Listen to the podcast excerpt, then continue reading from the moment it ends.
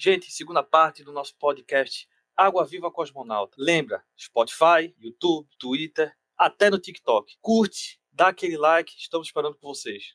Valeu!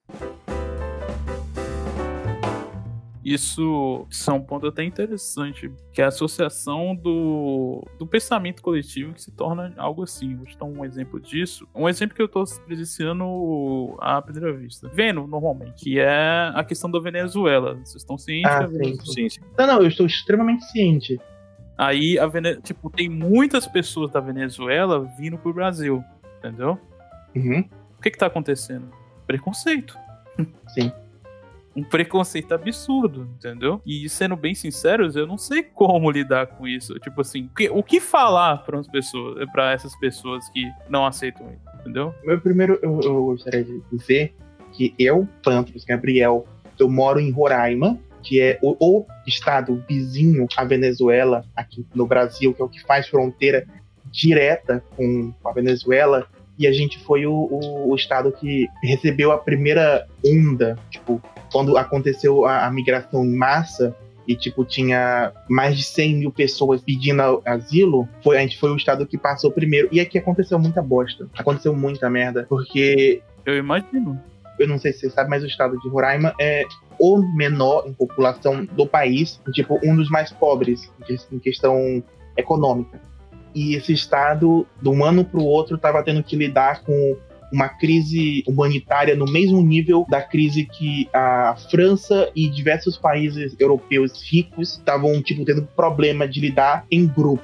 A gente estava lidando só, que foi, tipo, a, a gigantesca migração venezuelana. Mas, tipo, ela não aconteceu de um dia para noite. Toda a história, quem quiser olhar, pode olhar, pode ir atrás, mas eu vou focar aqui na, na parte do preconceito. O povo roraimense sempre teve interação com o povo venezuelano, porque é de país vizinho, e a gente sempre foi e voltou de lá, porque as coisas eram mais baratas na Venezuela, desde sempre. Então, tipo, vale a pena você pegar três horinhas de carro da capital daqui e fazer o seu rancho, fazer as compras do mês na Venezuela e voltar, ou tipo, e comprar um presente de aniversário que você não teria nem condição de parcelar aqui no Brasil, mas você consegue comprar à vista na Venezuela sempre teve um. Sempre teve quem não gostasse de venezuelano.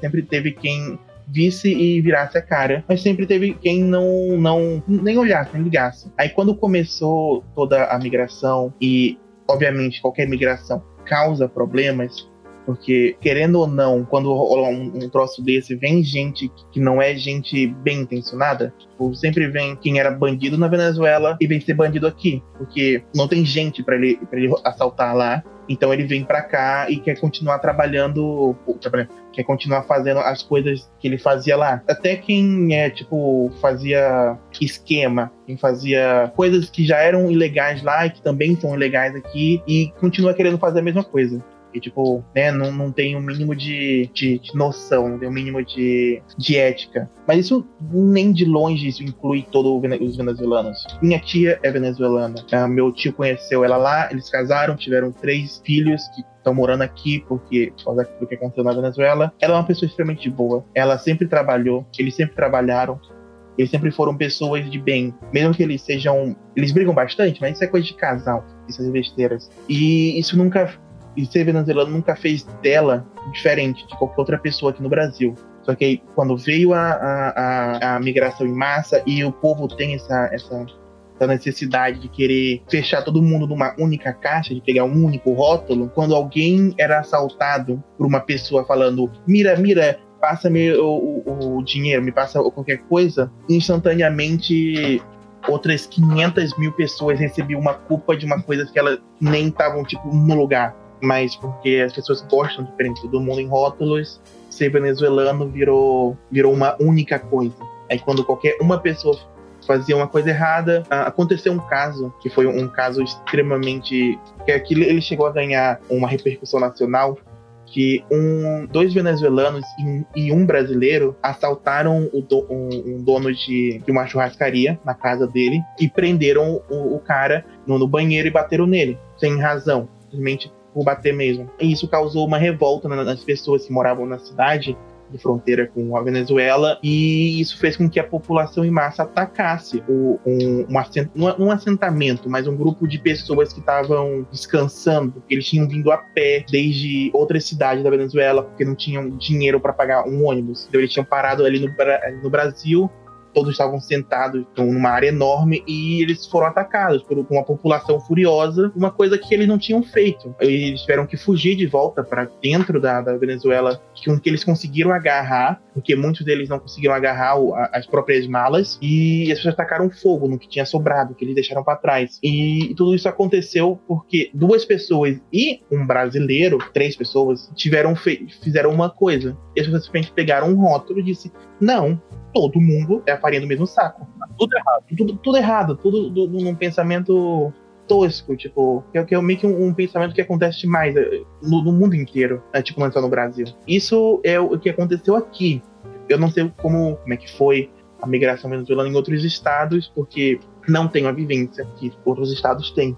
Eu tenho a vivência daqui. Eu, eu vi o preconceito que já existia ser plantado, tipo, disseminado entre várias pessoas e ele ser fermentado. De ódio, né? Isso, e, e, e, tipo, e não foi. Não precisou de ajuda de ninguém. Foi um daqueles preconceitos que, que, que é fermentado simplesmente porque o pessoal em geral tende a, a, usar uma mentalidade, sei lá, de burro. Uma, uma mentalidade como se, se eles fossem uma, um, um, burro, um, um, cavalo com aquelas, aqueles troços para tampar a visão do cavalo, só olha para um lado. Isso, tipo, não foi um troço muito tosco de, de ver acontecer, porque eu não esperava que acontecesse e aconteceu. Mas me dá teu ponto de vista sobre o que pode acontecer projetando para daqui a mais dois anos. Você acha que vai, vai continuar essa migração em massa? Ou você acha que. A migração ela, ela já deu uma diminuída há, há, um tempo, na verdade. Ela teve o, o pico dela, eu acho que é 2021 agora. Acho que em 2019, 2018, ela teve o pico com literalmente 127 mil. Eu não, vou continuar o número, porque esse é o, o. Até essa parte eu lembro, não lembro os pequenininhos. É, mil venezuelanos pedindo asilo. E gente, literalmente, a maior parte das praças da minha cidade, aqui na capital, tinham virado gigantescos acampamentos. Caralho é uma coisa muito surreal quando você quando você passa por lá todos os dias, porque o meu trajeto da escola, de casa para escola, passava pela BR, porque a BR era o ponto, ela, a BR atravessava a cidade, e eu passava pela BR e na BR tinha o a sede da Polícia Federal daqui. E, todos os venezuelanos que entravam e vinham fazer o seu, o seu seus aparatos legais tinham que parar ali para poder pedir. E todos os dias, todos os dias, aquele prédio gigantesco, com uma entrada gigantesca, com um espaço gigantesco, tinha uma quantidade gigantesca de gente na frente. E passando um pouco mais para frente, tinha a primeira praça que eles já tinham ocupado, porque era o lugar mais perto que eles tinham achado para descansar. E ali ficou uns dois anos sendo um acampamento, até a, a prefeita, tipo, tampar tudo, porque estava acontecendo atropelamentos, porque era uma praça mesmo, era, tipo, não, não tinha proteção, não tinha nada, e não era não era tipo um acampamento que o Estado tinha feito, em que a prefeitura tinha feito, era um grupo enorme de pessoas que tinham feito seus acampamentos numa praça, porque não tinham para onde ir. Não tinham casa, que não tinham familiar, não tinham conhecido, não tinham dinheiro. Ele acho que já passou do pico, mas o, o que vai, ainda vai acontecer para o resto do, do país é o que o governo do estado é, é um troço que, que veio, veio do governo Temer ainda, que foi o projeto de. Como é que fala? Eles queriam pôr essas pessoas que tinham entrado em massa para outros estados. Eles queriam meio que espalhar as pessoas para que elas não ficassem concentradas. Tem uma palavra é, que eles usaram exatamente para o projeto que eles tinham feito. Não, não me lembro, mas eu entendi o que você quis dizer. A intenção deles era colocar essas pessoas em mais lugares. Provavelmente as pessoas vão ver mais venezuelanos por aí, enquanto esse isso que ainda estiver acontecendo, porque não tem como deixar tudo num lugar só. Você acha que ao decorrer desse tempo a tendência é esse preconceito contra a Venezuela não aumentar? Eu acho que atualmente sim, porque atualmente eu, eu, eu vejo que, pelo menos na minha opinião, gente preconceituosa tá, tá com um, se achando no direito de abrir a boca e buchitar o quanto eles quiserem, que foi tipo o que aconteceu aqui. Foi o que aconteceu no, no Brasil, porque eu, eu sempre achei no meu ponto de vista também, que o Brasil sempre foi um lugar acolhedor para pessoas de fora. Porque o Brasil sempre foi um lugar, mesmo que tivesse suas pessoas preconceituosas aqui ou ali, o Brasil em geral sempre foi um lugar que tipo nunca fechou os braços para ninguém. Sempre foi um país de, de, de braços abertos para pessoas de fora, para pessoas poderem ir para outros lugares ou vir morar aqui. Mas de um tempo para cá, eu realmente eu acho que o pessoal preconceituoso ganhou uma, um, muita voz e ganhou muito espaço. E agora, tipo, eles convenceram outras pessoas de que o preconceito infundado deles faz sentido.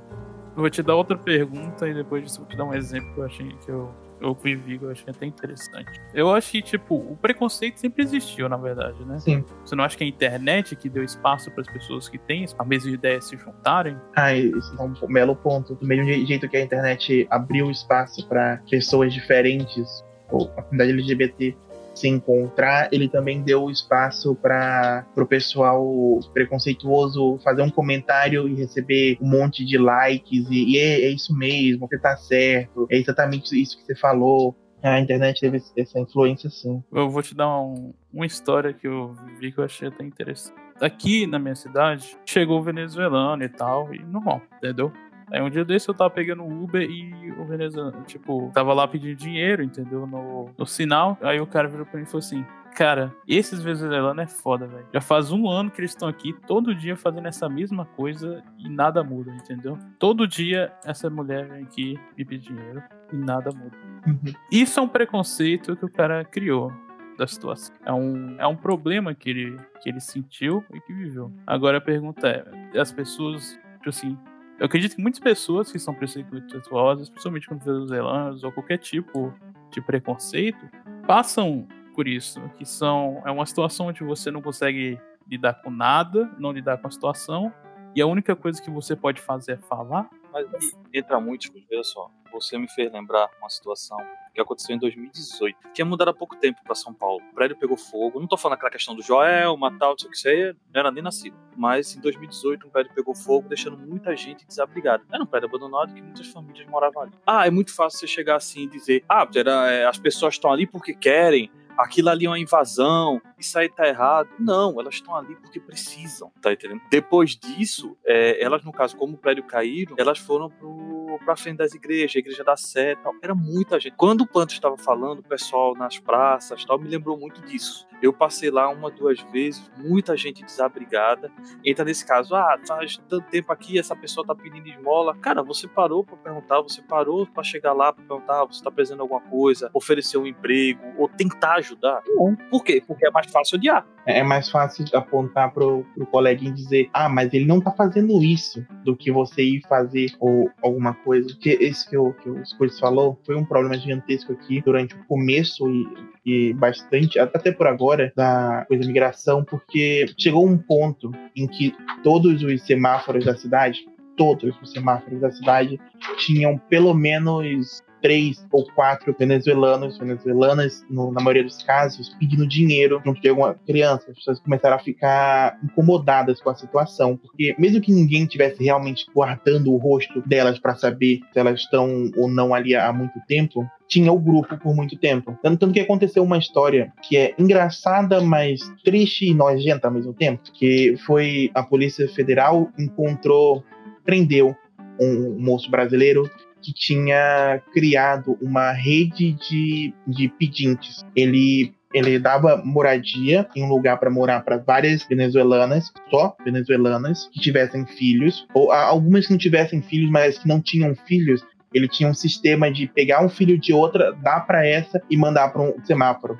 Quando eu, eu li isso no, no, no, jornal, no jornal daqui, depois eu vi passando no jornal na TV, eu achei, isso não pode estar acontecendo. Não pode existir uma coisa. Não pode, uma, não consigo entender uma pessoa ver milhares de pessoas numa situação que eles estão, porque, tipo, as venezuelanas que aceitavam trabalhar para ele, é porque elas estavam indo sair de uma situação de rua, com criança, que nada é pior do que, tipo, você morar na rua é uma coisa, você morar na rua com mais três filhos é outra. É uma situação. Elas estavam trocando a situação de rua para ir ter um lugar para morar e comida na mesa com esse cara, esse brasileiro que tinha. Chegou um ponto que quando ele, quando, quando, ele, quando foi abatida e eles foram desmantelados, ele tinha duas combis e, e, uma, e uma 4x4 para deixar pessoas pela cidade. Ele lotava duas combis de, de mulheres e crianças e uma 4x4 e ia deixar pela cidade. Isso aí é uma coisa absurda. E tipo, caramba. Vamos deixar isso mais de lado aí. Com calma. Vou perdendo o foco da história. Não, é, é boa. Isso é. É, é legal mas vamos tentar focar mais. Mas o, o, o vamos focar no lance do, do, do preconceito. Eu, eu, lembrei dessa história, mas com todas as, as outras pessoas que também estavam no, nos semáforos, as pessoas começaram a ter esse incômodo. Só que aquele lance, tipo, não é fácil assim você sair de uma situação de rua. Quem que dá emprego pro Pedro ou pro Alejandro que, que mora, ele mora na rua, sei lá, Filipina da Cruz. Só que ele não mora numa casa, ele mora numa esquina. Ele mora na rua. Não tem vaga, muitas vagas de emprego para moradores de rua, para pessoas que não têm uma, nenhuma casa para tomar banho. Isso aí não é só morador também, é também ex-presidiário, entendeu? Isso, tipo, um último um exemplo que eu vou dar. Quando uma vez eu estava na casa da minha tia e a gente foi a gente comprou picolé e sorvete de um, de um vendedor de picolé e ele tinha sotaque venezuelano. Foi quando minha tia perguntou de onde que ele era. Só que ele nem era venezuelano. Ele era do Haiti. Ele tinha se mudado para Venezuela para ensinar francês, que ele era um professor de francês que vivia na Venezuela. Aí quando aconteceu a crise, ele teve que vir pro Brasil vender picolé. Ele teve todo esse, esse, caminho maluco. Tipo, não, não, é fácil quando você vai de advogado para catador de ladinha em dois anos. Então sempre acha que ah, eles não, eles não mudam, eles não eles não estão vivendo em casas porque eles não querem. Tenta ter o teu país quebrado e ter que se mudar para um outro e começar do zero. É difícil. Tem uma, tem uma frase de ouro no empreendedorismo, chega a ser até engraçada e arrogante, que é para você fazer dinheiro, você precisa ter dinheiro. É verdade. Pior que é verdade. É, é, extremamente verdade. Isso é complicado. Isso é o problema que a gente decai hoje em dia, entendeu? Essa questão da rotulação, essa questão do preconceito é um problema seríssimo. Seríssimo que tem que ser resolvido de uma forma, mas eu vou até mesmo nessa questão de como resolver o preconceito. Eu vou dar um exemplo. E vamos dizer que se nós baníssemos o preconceito, ninguém pode falar, ninguém pode escrever, ninguém pode fazer, tipo assim, se comunicar com, tipo assim, tem lugar nenhum. Vocês acham que o preconceito ia desaparecer? Não, não, porque o preconceito não, não se cura não falando dele. O preconceito se cura falando dele. Sim, eu concordo com você. Você acha que se a gente pegar esses caras que são preconceituosos e crucificá-los, digo, não crucificá-los literalmente, mas sim xingá-los, entendeu? Fazer esse tipo de coisa. Você acha que eles vão mudar? Só, o preconceito, ele só começa, a meu ver, por uma falta de entendimento, tá certo? Porque o que acontece foi o que a gente conversou já algumas vezes. Você teme o desconhecido e a partir do medo você gera um preconceito. Porque o que diz a palavra preconceito? É um conceito pré-existente, que pode estar certo ou não. Por isso dá o nome pré-anterior conceito, conceito, né? Modo de falar, modo de pensar, modo de agir. O que seria? Então, o que é o preconceito? É uma coisa que a pessoa não sabe, muitas vezes não sabe, e quer apontar o dedo achando que sabe. Uhum. Tá entendendo? Tá, isso eu usei só a etimologia da palavra. A gente tá aqui pra ouvir o Pantos, não a mim. Dali, Pantos, o que, é que você acha? Nessa questão que o falou, do exemplo dele, é, é que existe o, o ponto da, do quanto a pessoa já tá com, com a cabeça feita sobre o preconceito dela. Que existe, tipo, você pode conversar com a pessoa, tipo, o que você acha que é racional, você acha que se você mostrar certos pontos para ela, ela vai entender, ela vai pegar essas, essas informações e, e, adicionar no que, ela, no que ela entende. É uma coisa que, que acontece muito na comunidade LGBT, que existe preconceito pra caramba na comunidade, e existe o meio que um a parte do movimento gigantesca que é a que tá, existe preconceito aqui dentro, vamos pegar a informação dos outros grupos e tentar diminuir esse preconceito. Mas só que tipo tem quem receba a informação, quem tenha a informação e simplesmente é preconceituosa para descontar ódio. Não porque ela realmente é afetada pelo ponto A ou pelo ponto B, ela só é preconceituosa porque ela quer. Ela está com raiva de outra coisa, ela está com raiva de sei lá o que na vida dela, ou de uma outra coisa que ela está frustrada, e ela vê o, o, o venezuelano em, num, num, ponto de, de, fraqueza, num ponto de vulnerabilidade maior, ele desconta. Ele pega tudo que ele tem ali e ele joga em cima dessa pessoa. Ele pode nem ter medo, ele pode nem ter um conhecimento sobre o desconhecimento dele, ou ele pode ter todo o conhecimento necessário para você formar uma, uma opinião e destilar ódio, destilar preconceito, simplesmente porque ele quer fazer isso. E essa pessoa é um. E existe o, o que se você falar, se você conversar, ele vai entender. Aí meio que eu acho que tem que haver tipo um, uma maneira de chegar nessas duas pessoas. Porque quem você consegue falar e dizer, olha, isso, isso e isso, essas pessoas passaram por aquilo, isso e isso, e por isso, isso, isso e isso, ela consegue entender, ela consegue perder o preconceito dela, mesmo que em uma pequena parte. E tem quem você possa falar o, quanto for preciso, que ela, ele, nunca vai, ele nunca vai dar um passo para trás, ele nunca vai dar um passo para frente, vai ficar estático, um preconceito. E essa pessoa, especificamente essas pessoas, eu acho que, que não, não, depois de um tempo perde o, a necessidade de você tentar explicar coisa para eles e eu só mando pastar ah, você quer ser preconceituoso com, com a Kelly porque ela é trans? Só porque você quer? Não tem nenhuma razão. Você simplesmente. Eu tô aqui te explicando isso já tem um ano e meio e você tá pouco se fudendo pelo que eu falei? Ou, por, ou, pelo, ou pelo que eu já te apresentei? Não pelo só o que eu falei, pelo, pelo que eu já te apresentei e isso não mudou nenhum, nenhum milésimo no, no seu pensamento? Nem para cima, nem para baixo? Não tem por que eu tá falando. Então, pega uma enxada de, de, de borracha e vai capinar o asfalto.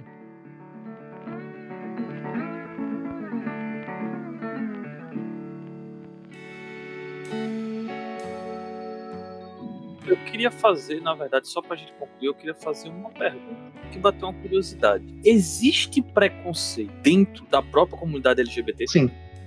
Bastante. Sério? A comunidade LGBT é, é feita de pessoas e pessoas são, são suscetíveis a, ao preconceito que a sociedade cria. Mesmo que, tipo, para tentar se aceitar um pouco mais ou para, tipo, tentar se validar mais, invalidando o outro, tem bastante preconceito. Porque a pessoa é, ela é criada aqui na, na, na, na sociedade normal, ela recebe todo, todo o preconceito na criação dela, em algum momento ela vai reproduzir esse preconceito. Você pode dar um exemplo de um preconceito assim? Sem nome, sem nada. Algo que você já tenha presenciado, alguma coisa que você ouviu falar. Dentro da comunidade tem, o, acho que o, o maior é a transfobia.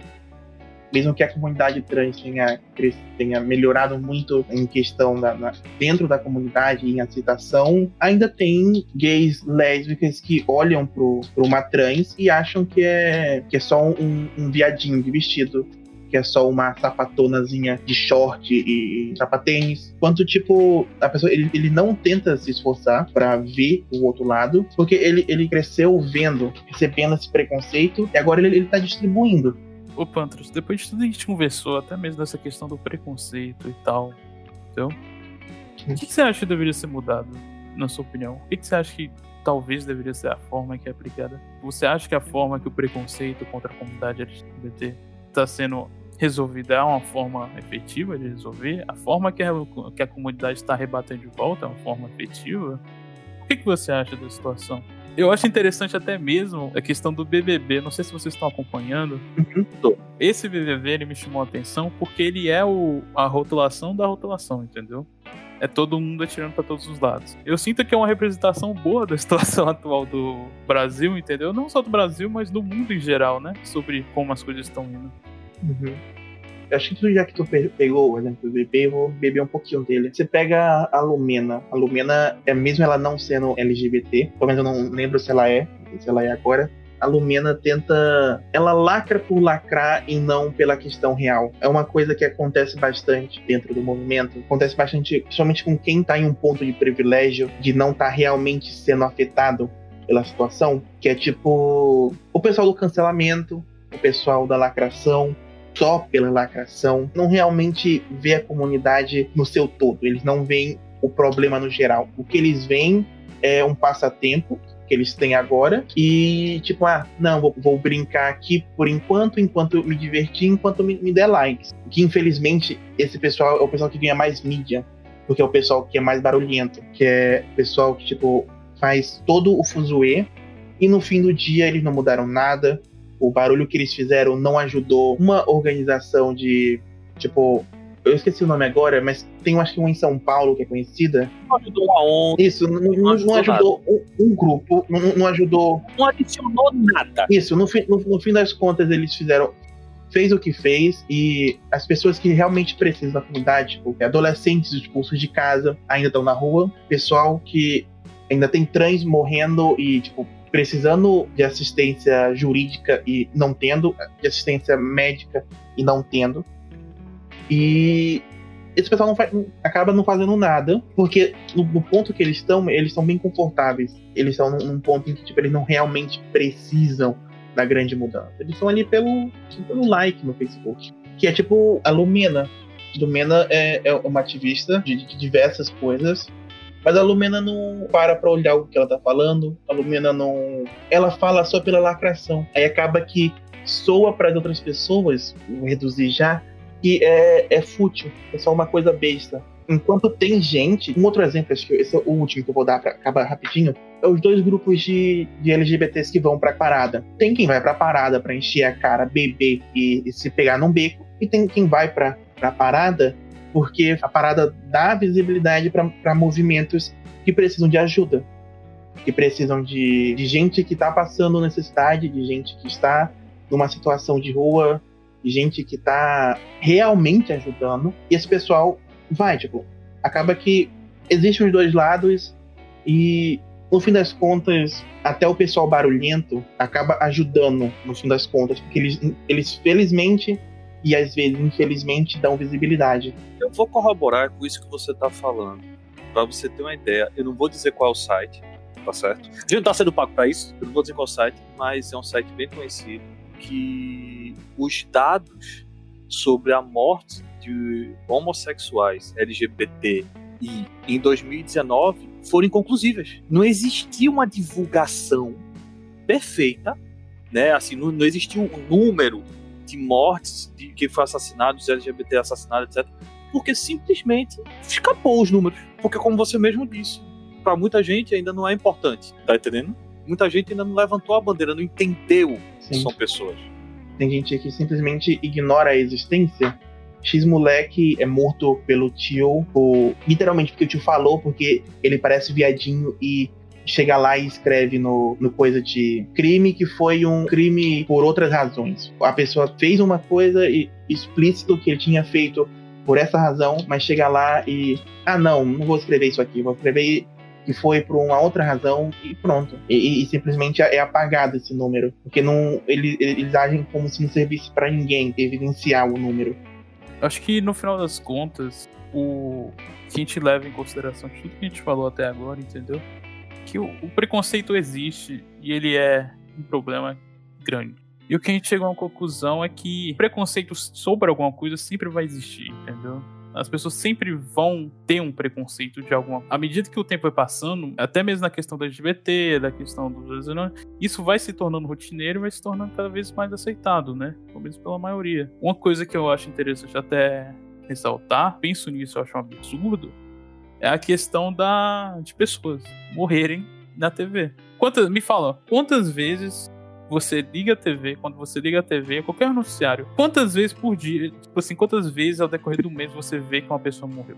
Várias. Várias. E isso se tornou tão rotineiro, cara, a gente já aceita tão, tipo assim, aceitar a morte, cara. Isso que eu me deixo tão absurdo, tipo, que hoje em dia, tipo assim, ah, pessoas vão morrer, isso aí, vida que segue. É aquela coisa ficou tão, tão, tão simples. Pro... É, é, o que as pessoas querem ver na TV, mas acontece que ninguém quer ver na TV ah, fulano fez isso e isso de bom. Não, eles querem ver que Ciclano foi morto pela vizinha, descobriu que na verdade era isso e aquilo. E as pessoas querem, querem ver essas coisas e acaba que é só isso que aparece na TV.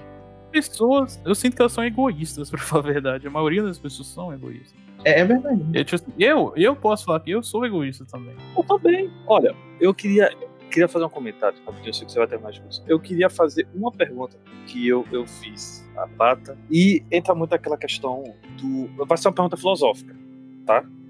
É, entra muito aquela questão de diferença de. Foda-se a orientação sexual, foda-se se você é homem, problema é se você for mulher. Desculpa, gato, né? Mas o. Pergunta simples e filosófica. Pra você, Panto, é a minha última pergunta. O que é o amor? O amor? Eita, fui pego prevenido. Sim. Foi é essa a ideia. Ah, cara, o eu, pelo menos, Pantros aqui, bonitinho, Gabriel, acho que, que, que o amor é um, é um, trabalho. É um trabalho em que duas pessoas, ou, ou até mais, exemplo, os três ais por aí, tem que construir todo dia. Eu mesmo, Pantros, não acredito em, amor à primeira vista. Eu, eu acho um, um, conceito muito tosco. Ai, eu olhei o fulano, estou amando essa pessoa. Não, você tá com tesão nessa pessoa. Eu acho que, que o amor é tipo as pessoas construindo a relação delas e isso termina no, no amor.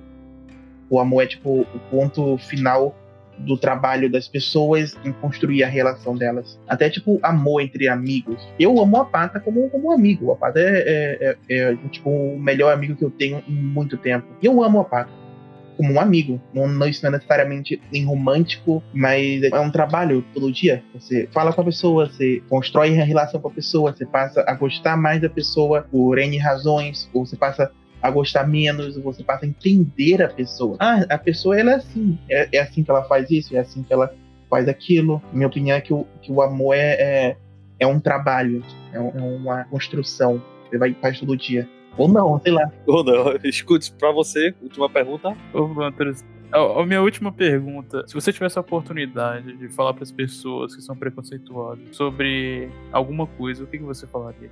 Eles estivessem escutando a gente? Primeiro, o, o mais importante, que é o lembrar todo dia que, inclusive o ciclano que você não gosta, é uma pessoa e todas as pessoas são sujeitas a erro, sujeitas a, a, diversas coisas. E que lembre que as pessoas que estão ao seu redor é um ser humano. Não é uma coisa, não é um rótulo, não é uma abominação porque está escrito na Bíblia, porque está escrito no, em qualquer livro religioso ou coisa parecida. Levar em consideração que todo mundo quer viver, todo mundo quer amar, quer estar perto das pessoas e que vale a pena você dar uma chance para as pessoas e conhecer as pessoas. Acho que é isso.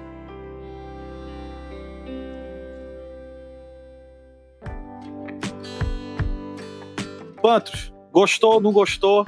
Considerações? Ah, eu adorei, foi uma delícia. Você recomendaria? Recomendaria para todo mundo. O, não é tão grande quanto eu achei que seria, mas o Lero, sim, ele, ele tem um, um flavor, um, um sabor a mais. Vale a pena pôr na boca. Nossa, Lero, tô, tô até impressionado. Eita, então. E, pô, botei pra torar agora, agora fiquei vermelho, tô corado. Então fala pra gente aqui pro TikTok. Água Viva Cosmonauta, valeu a pena? Valeu a pena. Olha aí, Tranquilo. já foi o TikTok, filho. Gente, terminamos mais um finalizamos mais um. Com muita tristeza veio dizer isso, que nós finalizamos. Mas vamos aqui dar o nosso agradecimento, a nossa alegria para o grande Igor Becatini. Foi ele que fez a nossa edição. Gente, vocês viram, ficou fantástico. Sigam ele. Olha, eu vou dizer, daqui a algum tempo vai estar tá ele aí, ó, bombando, então eu acho melhor começar logo. Vou repetir: Igor Becatini. E para vocês que quiserem ver mais nosso conteúdo, Água Viva Cosmonauta no YouTube. Muito obrigado. Não esqueçam, sininho, joinha. Valeu!